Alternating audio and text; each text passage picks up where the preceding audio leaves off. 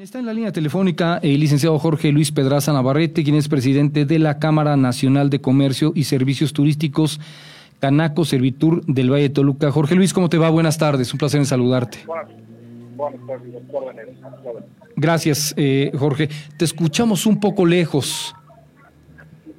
¿Ahí me escuchas mejor? Sí, ahí ya mucho mejor. ¿Ahí me escuchas mejor? Mucho mejor, mucho mejor, gracias. Ok, dime, dime. Gracias. A ver, entre el escenario del 2020 y lo que va del 2021, Jorge Luis, para este sector, ¿las pérdidas sumarían cerca de 33 mil millones de pesos? Más o menos. Más o menos. Es decir, cerca del cerca del 10% del presupuesto del Estado de México. Así es, más o menos.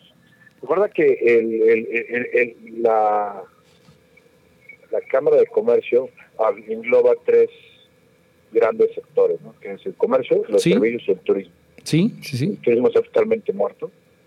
No hemos podido hilar tres fines de semana consecutivos con, con crecimiento. A lo que me refiero es, eh, no, no sé si sea una reverberancia. Los escucho dos veces. Pues eh, no, nosotros aquí nosotros escuchamos bien. Más bien nosotros escuchamos que tú tienes un sonido atrás. Como no, no, no, yo no tengo nada. ¿Ahí te escuchas? Ahí te, escuchamos bien, ¿eh? Ok, perfecto, disculpa. Sí, no, no, te preocupes. El, problema más grave que tenemos es que de los tres sectores que estamos atendidos, bueno, uno adolece a una capacidad del 30%, sí. 40% con el semáforo amarillo, que es el turismo. En la parte de servicios, bueno, pues hubo ciertos servicios que crecieron, los servicios médicos, todo eso, pero en, temas muy, muy ínfimos y el comercio totalmente frenado. ¿sí? Tenemos este, costos muy altos en temas de la nueva normalidad y la sanitización de las cosas. Sí. Esto nos llevó a tener una tasa de muerte de comercio aproximadamente del 20% de los comercios que estaban fuera de, en el momento del inicio de la pandemia, ahorita ya no, no sobrevivía. Sí, sí, si no es que no crea yo la, la cifra, sino me parece que ha sido un desgaste tremendo para el sector. Es decir, hablar de 30 mil o 33 mil millones de pesos, estamos hablando cerca del 10% o el 10% del presupuesto del gobierno del Estado de México, que son un poco más de 300 mil millones de pesos. Es correcto, y más que nada, dejemos la, la pérdida de tema de, económica que es totalmente desgastante, el tema de la pérdida de empleo. Ah, para allá íbamos. Y la nula, y la nula recuperación de los mismos. Sí. ayer salió un indicador que nos ponía que estamos al 23-25% de la recuperación necesaria cuando hay estados que llevan el 108. Nosotros no estamos recuperando lo suficientemente, estamos recuperándonos pero no lo suficientemente rápido. Entonces sí es importante empezar a recuperar más rápido. Yo creo que la estabilidad que hemos tenido en el semáforo durante las últimas siete semanas nos puede dar una tendencia a la alza de la recuperación misma, ¿no? Pero bueno, necesitamos que sea lo más rápido posible y con un apoyo total de los gobiernos estatales y municipales. ¿Y qué estados son los que han tenido una recuperación tan fuerte, tan rápido? ¿Jalisco o Nuevo León, por ejemplo? Baja, la Baja California Sur, los estados de Chiapas, Campeche, son estados que tuvieron un crecimiento altísimo. Sí, bueno, Chiapas ya tiene ya tiene tres meses con el semáforo verde, si no mal recuerdo. Sí, sí, Campeche igual, ya tienen los niños en la escuela. Mm, sí. Obviamente hay que entender las dimensiones de economía. Sí, claro, por supuesto. recuperar una economía en Campeche sí. que recuperar la economía del Estado de México. Sí, por supuesto. Adolece a un presupuesto del tamaño de siete, ocho estados de la República. Sí, claro. Bueno, y que además eh, cuando se habla de el COVID y se marca un semáforo para la Ciudad de México y se marca otro semáforo para el Estado de México, pues me parece que se puede marcar, pero para el Valle de Toluca, no para la zona oriente, donde está vinculado a la Ciudad de México directamente la zona oriente. Sí. Creo que siempre trabajamos en el tema de comercio y pedíamos una semaforización regionalizada. Totalmente de acuerdo. Eso es lo que debimos de haber hecho en algún momento. No es lo mismo tener un semáforo naranja en Ecatepec a tener un semáforo naranja en Sultepec. Claro, o en Tejupilco. Realidades totalmente, realidades totalmente diferentes. Por supuesto. Con un contexto diferente. Entendamos también que el control del gobierno debe ser lo suficientemente este, estricto como para que nos genera. Ahorita, al, a la entrada del semáforo amarillo, el día de ayer, este, encontramos que hay aumento en aforo, pero no hay aumento en actividades. ¿sí? creo que el único aumento de actividades que dio son el, de reuniones en salones empresariales o de fiestas a un 20% y un 40%. Entonces, eso puede ayudar a un tema, pero bueno, realmente no hay un aumento que el que esperamos con ansia es el regreso a clase. Sí, yo, yo no entendí y sigo sin entender el hecho de que el fin de semana se publicaron los 19 estados donde se estaba elevando otra vez el COVID y aparecía el Estado de México, pero también a la vez le dan el semáforo amarillo al Estado de México. Por eso me parece que esta experiencia, eh, Jorge Luis, serviría mucho para que sobre todo el gobierno estatal, que ya tenía la autonomía y la soberanía para determinar la regionalización, no lo hizo en su momento, hace seis meses aproximadamente. Es decir, hay una gran diferencia entre la población del Valle de Toluca y el Valle de Cuauhtlán-Texcoco. Sí, totalmente de acuerdo contigo en ese sentido, pero bueno, tuvimos que atenderlo. Los comerciantes del Valle de Toluca entendimos perfectamente cuál era nuestra posición y empezamos a generar estrategia con el tal de respetar el aforo, tema de sana distancia, sanitizaciones, todo eso nos incrementaron los costos, pero seguimos aquí y, seguiremos dando la batalla poco a poco. O sea, esto es constancia, constancia, constancia. Necesitamos establecer una constancia en todos los aspectos, semáforo, en una constancia en el crecimiento, en la generación de empleo, en, en entender que la nueva normalidad nos está llevando unos temas de costo, pero hay que empezar a, visualizarlo. De esta forma, en temas de costo. Es un costo, ya no es una inversión, estamos costeando esta situación. Sí. Sí, sí hay que atenderlo muy bien. Y el tema de eh, eh, desempleo, ¿se tiene el número aproximado de cuánta gente se quedó sin empleo entre el 2020 y lo que va del 2021? No traigo, lo que pasa es, no traigo exactamente, nosotros tenemos una tasa de recuperación de empleos al menos 2%. El número exacto no tengo, pero es de cómo inició la pandemia hemos perdido el 2% de los empleos. O sea, los perdimos el 8, ya recuperamos, ahora vamos en el menos 2%. Que nos falta recuperar. Sí, sí. ¿Y qué plazo se dan? Platicaba yo con eh, Laura González la semana pasada. Me decía, pues también los datos federales hablan de una recuperación hasta el 2022, finales del 22 y hasta el 23.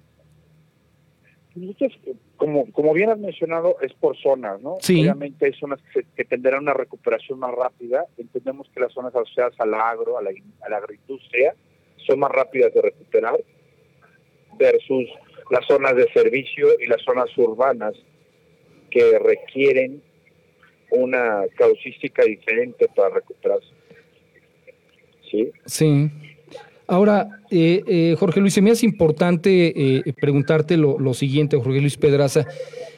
¿Qué tanto le pega a este sector el elefante blanco que es hoy y desde hace cinco años más o menos el aeropuerto internacional, entre comillas, de la ciudad de Toluca, que nada más tiene la función de paquetería, que tiene los aviones privados, pero que los vuelos comerciales se marginaron al 90% o más o menos. ¿Cuánto le pega a la economía del Valle de Toluca cuando podríamos tener un tremendo desarrollo ahí? Y ya con la pista que se tiene, con la segunda pista sería una maravilla.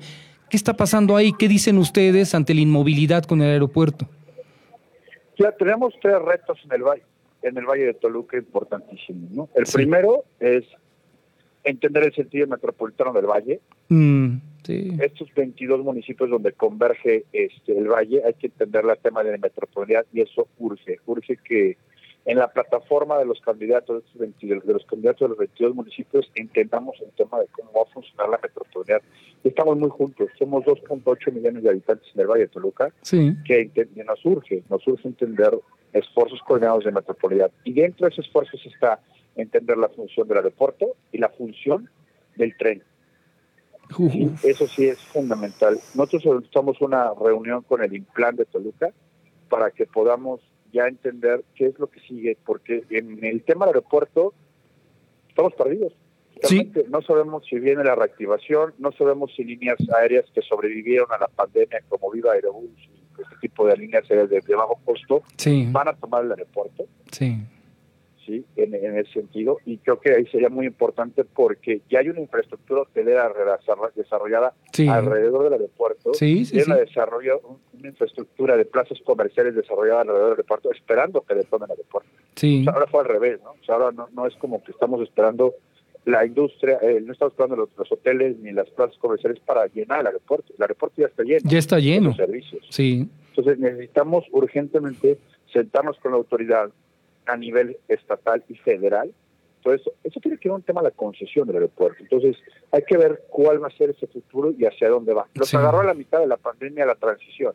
Sí. Entonces, hay que ver qué pasa ahí y estamos solicitando las, las, reuniones para poder platicar con la autoridad del aeropuerto y ver qué pasa. Oye, también hay que dejar lado el, el, el, tren suburbano. Sí. Que bueno, es una locura eso. Una asignatura, una asignatura pendiente del gobierno federal y del gobierno del estado y de los ocho o seis municipios que, que toque el, tren suburbano en toda su extensión. ¿no? tenemos ahí un una cicatriz porque todavía no no, no, no, no acabamos de entender hacia dónde va el tren. Oye, el, el, aeropuerto Toluca tiene la pista, la segunda pista más segura de toda, de toda América Latina y más grande. Sí, y más grande, la más, una de las más largas de América Latina. La segunda. La tecnología nos deja, la tecnología del aeropuerto nos deja en unos estándares internacionales que permite bajar cualquier. Claro, maravilloso, es decir, tiene una tecnología de primerísima ahí tenemos que sentarnos con la Secretaría de Comunicaciones del Estado, la Secretaría de Transporte del nivel federal y ver cuál es el futuro del aeropuerto, ¿no? Para ver qué, a dónde nos vamos. Nosotros más queremos que nos digan hacia dónde mover la reactivación económica y ver cómo opera y cómo funciona. A ver, eh, a ver, voy, voy, a, voy a esta parte, eh, Jorge Luis Pedraza. Eh, el, el, gobernador solicitó el, el, la deuda este año para el tema de las carreteras en el sur del Estado de México, pero no solicitó pues para que se activara el aeropuerto y no hubo quien le dijera, gobernador, pues dígale al presidente que nos dé otro empujón. ¿O por qué no asume el propio gobierno del Estado de México el desarrollo del, aeropuerto cuando es un gran negocio, eh, Jorge Luis? Sí, es necesario que, pero nosotros como comerciantes y como prestadores de servicios, Debemos entender cuál es la vocación del valle. Mm. Eso creo que es un, también un tema, una asignatura pendiente, entender la vocación del valle. Si vamos a convertirnos en un hub de transporte, como lo que se vislumbra a través del tren y del aeropuerto, pues que le entremos.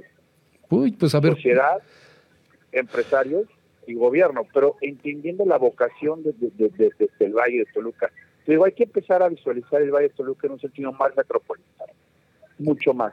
Pues, pero mucho lo tenemos visualizados los empresarios, los medios, pero los partidócratas no.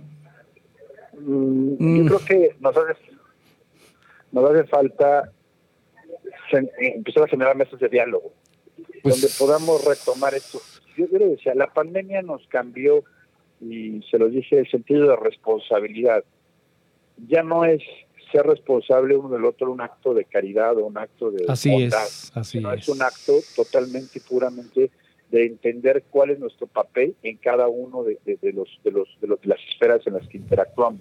Como empresarios, lo fundamental es generar el diálogo, la interlocución como cámara para poder generar los ambientes donde podamos ya tener muy marcado a raíz de esta nueva normalidad cómo generamos. ¿Por qué? Porque el turismo de, negocios está estancado. Sí. Podríamos pensar que, es lo que pasa con el aeropuerto de Toluca. Sí. El turismo de negocios está totalmente estancado, tendiente a desaparecer. ¿no? Sí. Ya cada vez los avances en tecnología a través de Zoom, de meetings, de todo ese tipo de, aplicaciones, hacen que la interacción en una conferencia, en una convención, vaya a ser nula. ¿eh? Sí, sí, así es. Entonces, el turismo de negocios puede estar ahí entendido.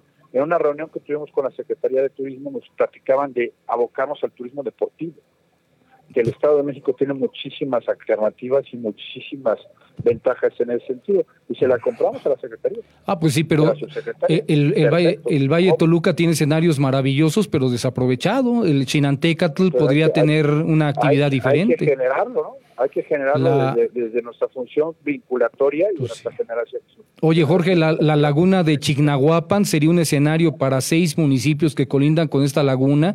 Sería un movimiento turístico impresionante y la tienen abandonada también pues hay, que generar los ambientes, Luis, para que pues esa visión metropolitana, donde convergen seis municipios, donde hay seis intereses, hay seis colores, tienda a funcionar a través de, de, una comisión metropolitana, de un buen instituto metropolitano. Es ah. lo que necesitamos, empezar a generar una, una esfera de metropolitanos, de, de, de, ser una, una, metrópoli, porque ya lo somos, ¿eh? Somos la quinta metrópoli del país. Sí, por supuesto, claro. claro. 2.8 millones de habitantes sí, de, por, esta parte. ¿eh? Por supuesto, sí, estoy, estoy de acuerdo. Ahora, eh, eh, Jorge Luis, hablas de mesas de diálogo, pero ¿no será que habrá que cambiar un poco la táctica entre el pedir a el empresariado a exigir que se cumpla ya? Porque se pide y bueno, es como si se le hablara, dicen por ahí, a la Virgen. ¿No? Porque... Yo, desde que tomé la Cámara a finales de, a principios del mes de, de marzo, sí. generé un, un, vínculo y un diálogo con la autoridad en el sentido de entender que la Cámara es un órgano de consulta. Sí. Por ley. Sí. Entonces, hay que platicar, hay que dialogarlo y hay que ponerlo. Somos un órgano de consulta. Y buen órgano de consulta. Tenemos grandes consejeros, grandes que forman parte de la Cámara de Comercio, donde podemos rebotar cualquier tipo de ideas. La exigencia de nuestra parte como empresarios es empecémonos a dialogar, ese es el primer exigencia, y, dialogar. y levantando la voz, levantando la voz y, menos condescendencia. Que empecemos, empecemos, y eso es lo que estamos viendo a través con prácticas que hemos tenido con el Consejo de Empresarial, que los candidatos empiecen a aterrizar las propuestas. Eso es un hecho fundamental. Hay una, un, tú revisas la propuesta de, los candidatos y algunas están como que está fuera de la esfera del puesto. Pues están contendiendo. Eso es normal que pase porque son políticos, es decir, la mitomanía es lo más normal. A mí, pues, en todo pues, caso, me preocuparía más que quienes ya están en el gobierno hagan lo que tienen que hacer porque deben de cumplir con ello, no le están haciendo ningún favor a nadie, menos condescendencia del empresariado para exigir los derechos que se tienen, este Jorge Luis. Claro, e, ese es, ese, es, un hecho a través del diálogo. Eso es importante. O sea, somos vinculatorios. Las cámaras, las organizaciones somos vinculatorios. Tenemos que generar ese esfuerzo de vinculación. Hay que estar insistiendo continuamente en esa situación, pero hay que llegar a hacerlo.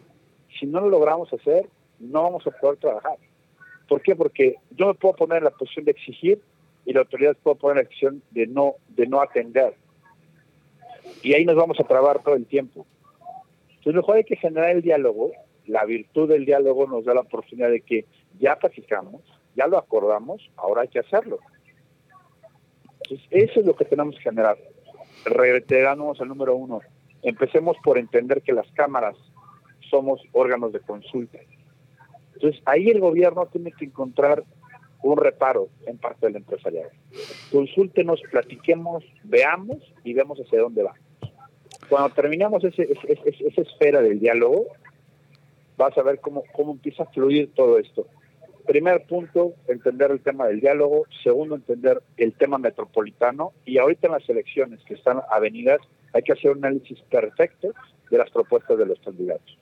¿Por qué? Porque hemos, hemos entendido mucha propuesta fuera del contexto, del puesto mismo. ¿eh? Sí, el, no, podemos, no podemos pensar en un diputado a nivel local hablando de temas de hidrocarburos, por decirte. Sí, bueno, el, el problema es que no está, no está legislado, no se ha legislado para sancionar por incumplir promesas. Ese es un gran problema.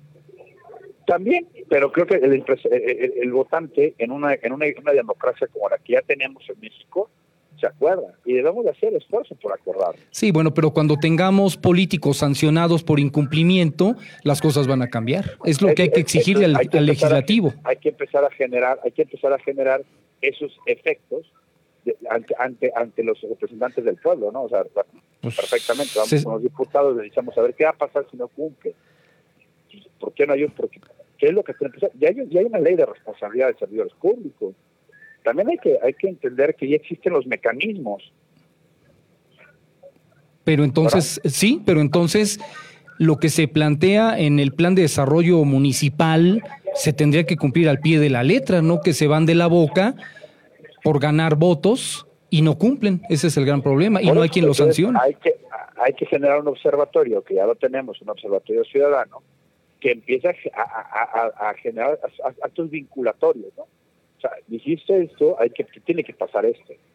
Pero todo proviene y todo, y todo emana desde empezar a analizar la propuesta del candidato. Oye, pues a mí me, me parece que sería muy bueno tomar el ejercicio piloto de la capital del Estado de México.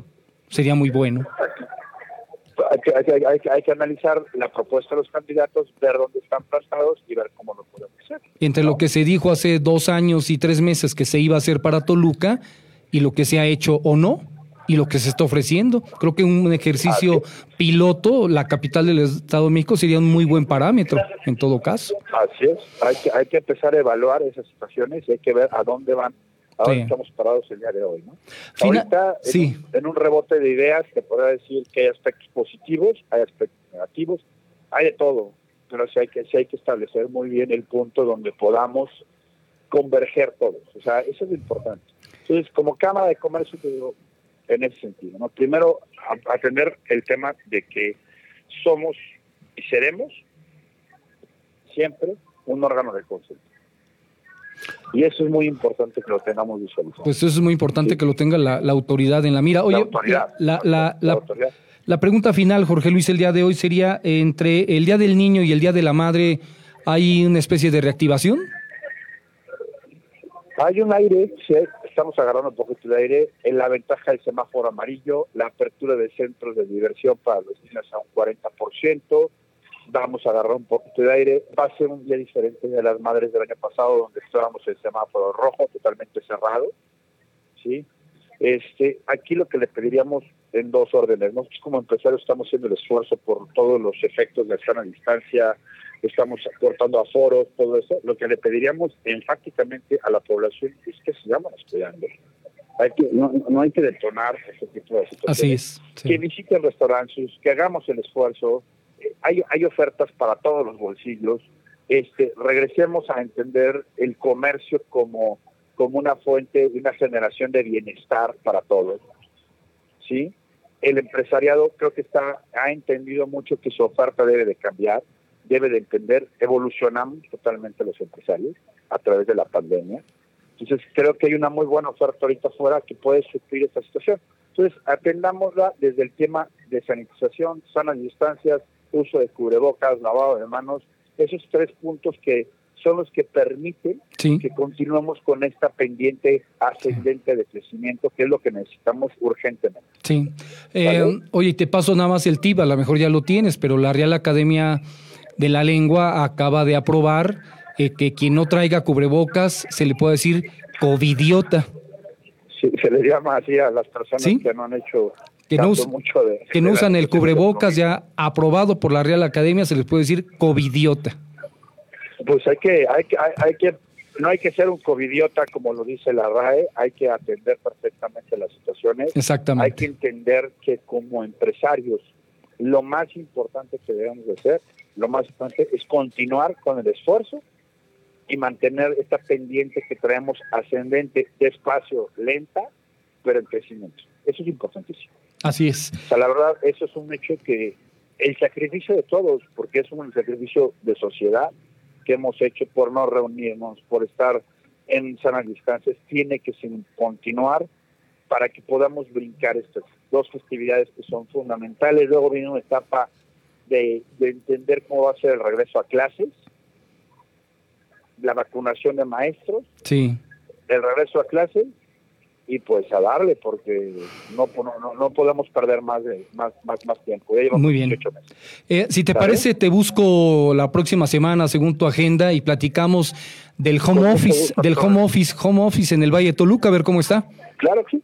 ¿Vale? vamos como vamos. Bueno, un abrazo y gracias, Jorge. Igualmente. Que estés bien, hasta luego.